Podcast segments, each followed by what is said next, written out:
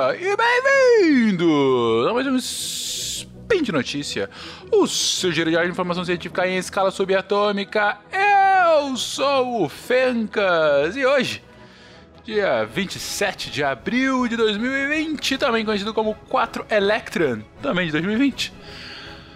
Falaremos um pouquinho de relações internacionais, falaremos um pouco sobre o Mercosul e a saída da Argentina das suas negociações multilaterais. Vamos lá. Speed Notícias.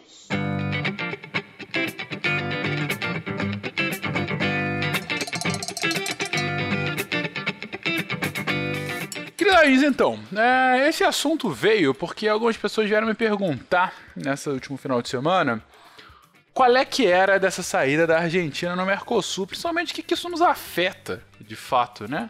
É, ok, para contextualizar todo mundo, de quinta para sexta-feira, a Argentina em volta. A uma crise econômica desde sempre, é, mas agora potencializada por conta da crise sanitária vinda pela Covid-19 a Argentina avisou ao Mercosul que pararia de negociar em bloco e só negociaria agora bilateralmente. Basicamente falando: olha, não quero mais negociar acordos comerciais com vocês, esses acordos que a gente está negociando agora eu quero deixar de lado. E a Argentina vai negociar bilateralmente, a Argentina e o país ou e o bloco, né? É... E aí me perguntaram aqui, o que, que significa o Mercosul está acabando, todos iremos morrer e é o nosso parceiro, são os hermanos. Gente, vamos lá. O que, que significa na prática? Não, o Mercosul não está morrendo, mas sim, ele está enfraquecido para caramba. Não só para isso, na verdade, a minha análise dessa atitude da Argentina, ela é menos uma causa e mais uma consequência ela é menos a doença e mais o sintoma. O Mercosul vem enfraquecido já há algum tempo. O que é o Mercosul, gente? O Mercosul, o mercado comum do Sul, é um bloco que foi é, formalizado em 1991 no glorioso Tratado de Assunção e é um, uma organização formada primariamente por Brasil, Argentina, Uruguai e Paraguai, é, com a intenção de estabelecer uma integração econômica do Cone Sul. É, Hoje a gente chamaria isso como uma união aduaneira. Você tem alguns níveis aí começando por uh, discussões multilaterais, uma união aduaneira, uma zona de livre comércio, um mercado comum e tudo mais. Então você tem alguns blocos desses ao redor do mundo. A União Europeia talvez seja, talvez não, sem dúvida, é o de maior êxito nesse sentido, já tendo criado inclusive um mercado comum. Uh, mas o, o Mercosul, é difícil falar que o Mercosul queria ser uma união é, europeia do Bloco Sul, isso, esse nível de ambição foi fluido ao longo da história, né? Mas o ponto aqui a se considerar é o seguinte o Mercosul ele era uma zona realmente para integrar, era uma, uma, um bloco, uma organização internacional criada para integrar esses quatro países e uh, depois foi teve uma discussão sobre a potencial entrada da Bolívia no bloco. Na, no meio do caminho, a Venezuela aderiu ao bloco, depois foi suspensa pelo bloco, né? É, com, mas o, a ideia seria que os países em bloco pudessem é, é discutir tarifas comuns de comércio dentro do, dentro do bloco e também discutir em negociações internacionais comerciais tarifas comuns para uh, países e outros blocos fora do Mercosul. Né? Ou seja, o Brasil não iria negociar individualmente com a União Europeia, e sim o Mercosul como um todo negociaria acordos comerciais com a União Europeia ou com um país. Agora, por exemplo, a gente estava negociando um acordo comercial, o Mercosul está tá no meio de uma negociação de um acordo comercial com o Canadá entendeu? Não é só o Brasil, não é só o Paraguai, Uruguai, Argentina, é o Canadá, é, é, é o Mercosul como um todo com o Canadá. Bem, é... por que ele foi criado? Aí é difícil você ter um ponto principal do porquê da criação de uma organização internacional.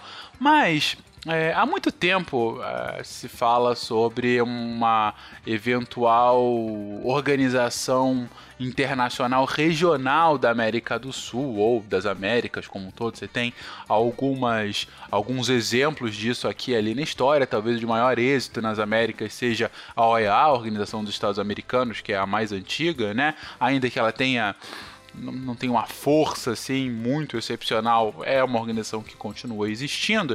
Uh, então você tem vários, vários protocolos de intenção, várias conversações entre os países aqui, principalmente esses quatro que eu estou citando, ah, para aproximar o, o, comércio né, entre eles e com o final da, com a redemocratização de todos esses países, com a redemocratização principalmente do Brasil e Argentina depois das da, da, da, onda de, de, ditaduras que a gente teve nos anos 60, 70 e 80, veio também e uma necessidade ante a configuração global de que os países fossem é, começar a negociar é, cada vez mais internacionalmente. O Brasil, até os anos 90, era extremamente isolado, extremamente isolado. Só a partir do, do governo do Fernando Collor que o Brasil começa a se abrir mais para o mundo, de fato, diminuindo tarifas para importação, é, de fato fazendo missões internacionais para que o mundo investisse no Brasil e que o Brasil pudesse investir no mundo. Uh, e o Mercosul ele faz parte dessa discussão sobre como que a gente poderia fazer isso no nosso quintal. Individualmente, para o Brasil, o Mercosul sempre foi interessante pelo seguinte, gente. Você vai parar para pensar, putz, por que o Brasil tem uma economia maior, bem maior do que as outras três países, mesmo incluindo a Venezuela, eh, de todos os outros países somados? Por que o Brasil ele abre mão de discutir bilateralmente e coloca no seu balaio outros países, né? Não é mais inteligente a gente ir sozinho sem ter que ficar coordenando as ações? Bom, aí a gente entra num conceito maior é, dois conceitos importantes, na verdade, né, que a gente tem que pensar aqui. Primeiro que pensando numa configuração internacional, um país não se projeta somente pelo comércio, somente pela economia.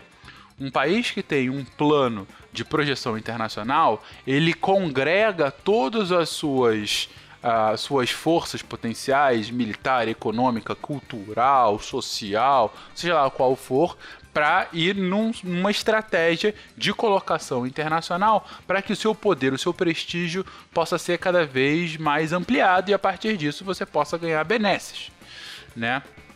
O Brasil, ele é um, ele não tem uma estratégia única de projeção internacional. A gente, ao longo da história, já teve uma projeção muito próxima dos Estados Unidos, muito distante dos Estados Unidos e próximo ao restante do mundo. Isso foi variando de presidente para presidente. Não, não, vou entrar aqui no mérito, mas é, não é só agora que o Brasil está tão próximo dos Estados Unidos com o governo Bolsonaro. A gente já teve. Talvez agora seja o mais próximo que o Brasil individualmente quis estar com os Estados Unidos, não necessariamente é, que seja recíproco, mas, mas é, a estratégia de projeção internacional pode variar muito uh, e, e, tem que usar todos esses, esses elementos. Uh, ter uma organização com o Brasil liderando com países menores ajuda nesse tipo de projeção internacional o Brasil começa a não falar somente por ele, mas começa a falar pela América do Sul. Ainda que aqui a gente esteja falando só do Cone Sul e não da América do Sul andina, né? Eu tô falando desses quatro países, mas ainda assim você ganha mais uh, prestígio, você ganha mais uh, projeção. Brasil, historicamente, foi encarado como um país grande, mas não necessariamente uma potência. Quando muito, uma potência regional ainda assim, uma potência regional da América do Sul sempre esteve longe do tabuleiro internacional para discutir algo que, de que valha de fato. Né? É, com o Mercosul, você começa a ganhar projeção porque você começa a ver um bloco de países indo na mesma direção. Você começa. Tem que lembrar que em muitas votações de órgãos internacionais, a votação é um país um voto. Se você começa a congregar seus esforços com outros países, você começa a ganhar é, maior força na hora de negociar para onde esses votos vão ou não. É, e tudo isso pode sim começar de uma organização econômica, ainda que seja um negócio que comece uh, uma organização uh, comercial somente. Tem um efeito conhecido chamado efeito spillover uh, nas relações internacionais, em que você começa é, é, coordenando é, seus esforços com outros países em assuntos mais técnicos, é, por exemplo, questões de lá, padrões internacionais, uh, o próprio comércio, alianças de tecnologia e tudo mais, e a partir de pequenas cooperações individuais, você começa a cooperar cada vez mais, cada vez mais, cada vez mais, e aí você tem a ligação de fato entre os países e consegue é, uma conversa multilateral muito melhor. E aí entra o segundo conceito importante agora, que é de uma organização internacional. Você pode, você tem várias visões que você pode ter de uma organização internacional, mas uma que eu gosto muito é que organizações internacionais congelam as assimetrias de poder. O que isso significa? Quando você vai lá e assina um acordo internacional, você basicamente está falando o seguinte: mundo, eu estou criando uma organização em que eu estou realmente perdendo parte da minha autonomia de fazer tudo sozinho, em prol dessa organização aqui que vai ou coordenar ou vai responder por mim em algumas ações. Nesse caso, era o Brasil está abrindo mão de uma autonomia de um comércio bilateral para eh, comercializar, para negociar é, comercialmente com outros países via Mercosul. Mas por que, que ele faz isso? Porque desde o início, o Mercosul sempre teve o Brasil como um país muito mais forte. E quando você começa a sua organização, você está congelando essa, é, essa configuração de poder. Assim que você criou o Mercosul, você congelou. Olha, de fato, tem um país, tem uma organização em que o voto tem que ser. É, todos têm que concordar, ninguém pode discordar, como várias outras organizações fazem, mas o que as cláusulas que a gente negociou aqui no, no início estão aqui escritas em pedra. Pode, claro, ir para um lado ou para o outro, mas estão aqui escritas em pedra. Então, essa simetria que já existia entre a gente, agora aqui eu estou cristalizando nessa organização. Então, o Brasil, com o Mercosul forte, é um Mercosul em que individualmente pra gente faz muito sentido, porque é uma organização em que a gente é muito mais forte, que está escrito, está escrito não nessas palavras, mas que está escrito que a gente é muito mais forte e que a gente pode negociar em conjunto com o Brasil liderando aí pelo menos outros 3, 4 países. Um Mercosul enfraquecido é algo em que os países individualmente vão discutir, é algo que o Brasil para de ter a liderança aqui no nosso quintal Ora, a Argentina é o terceiro maior é, é, parceiro comercial do Brasil e o Brasil é o maior parceiro comercial da Argentina. Ou está em segundo, próximo da China, eu acho que ele continua sendo o primeiro. Não havendo um Mercosul, as negociações bilaterais vão acontecer e isso vai cair enormemente. O Brasil para de ter essa influência. O Brasil já pelo menos desde 2014, abandonou o palco internacional das discussões ah, em que ele estava tentando promover. O Brasil, ah, no início dos anos 2000, começou a ter um foco muito grande de negociações internacionais sul-sul ou seja, parar de falar Brasil Europa só, Brasil Estados Unidos só não.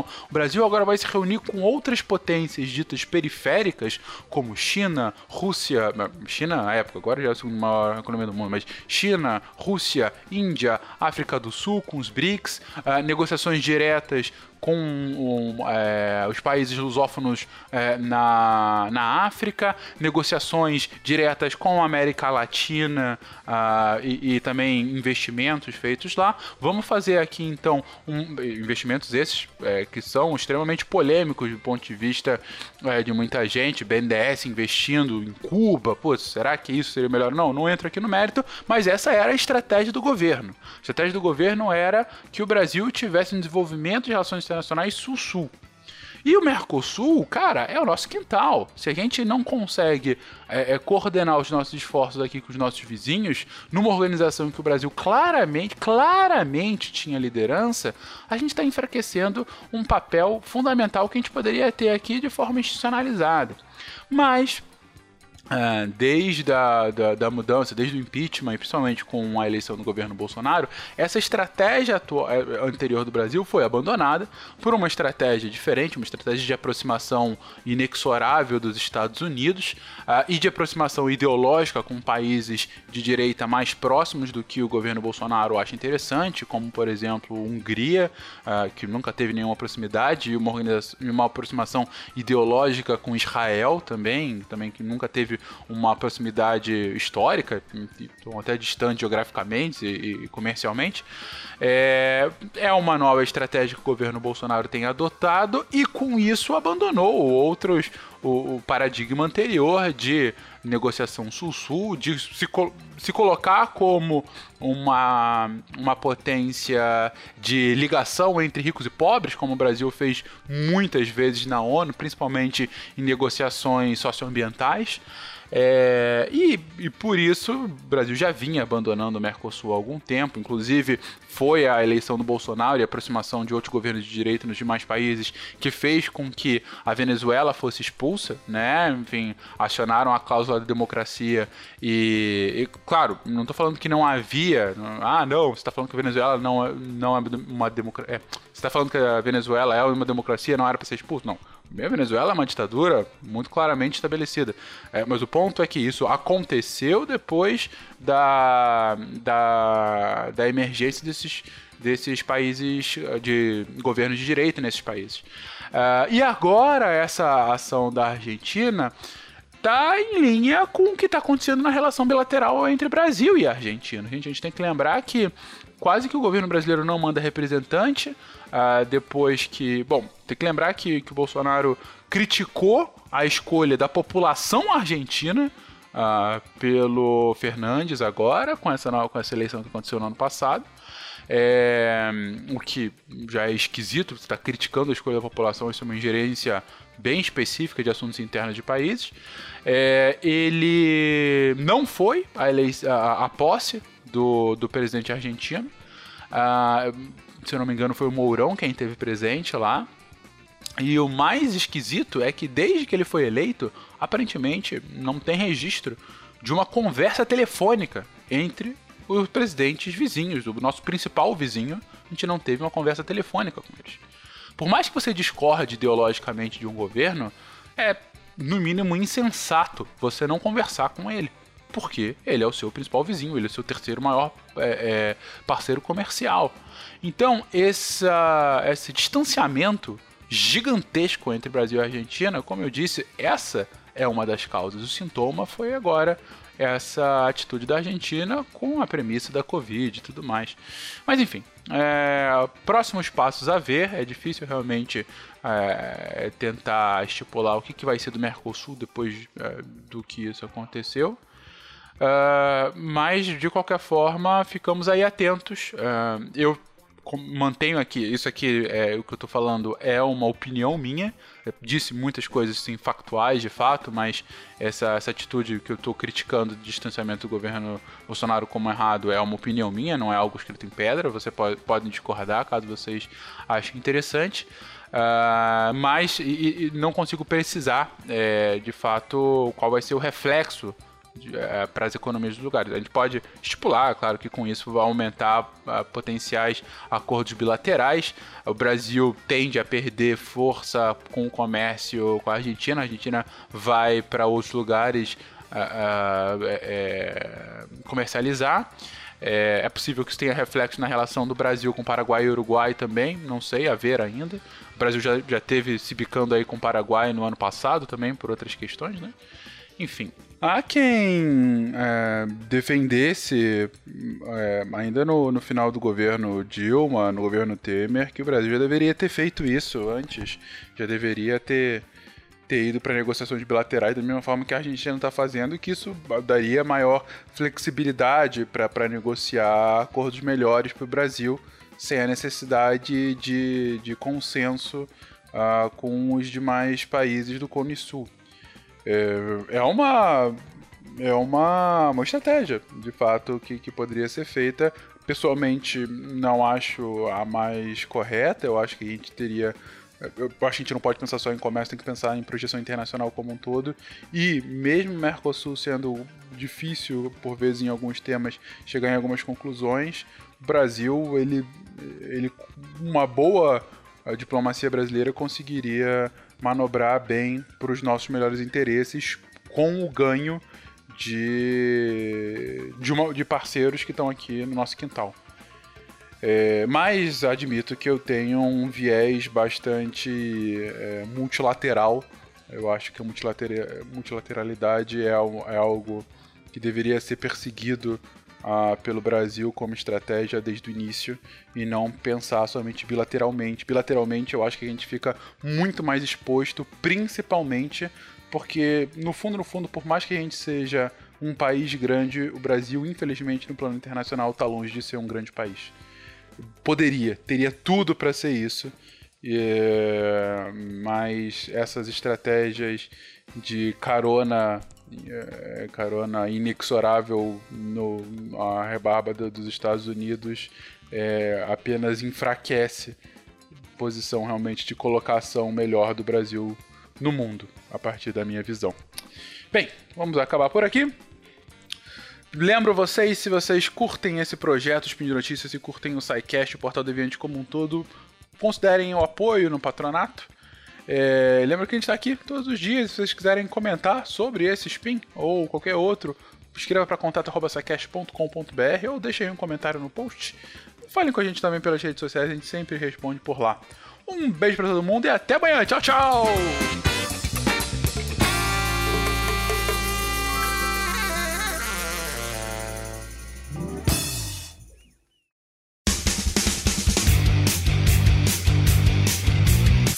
Cortes, edição de podcast.